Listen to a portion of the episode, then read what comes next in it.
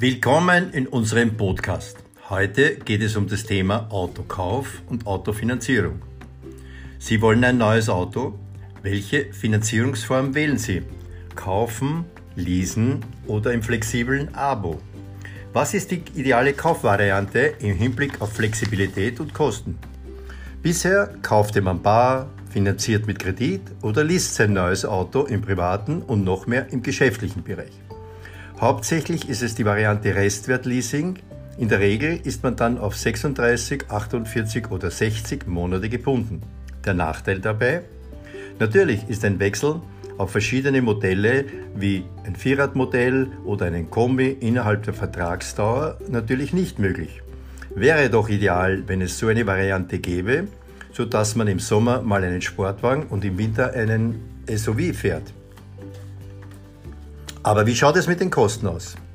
Wir haben uns schlau gemacht und einen Vergleich zwischen einem Restwertleasing auf 36 Monaten und dem neuen Abo-Modell angestellt.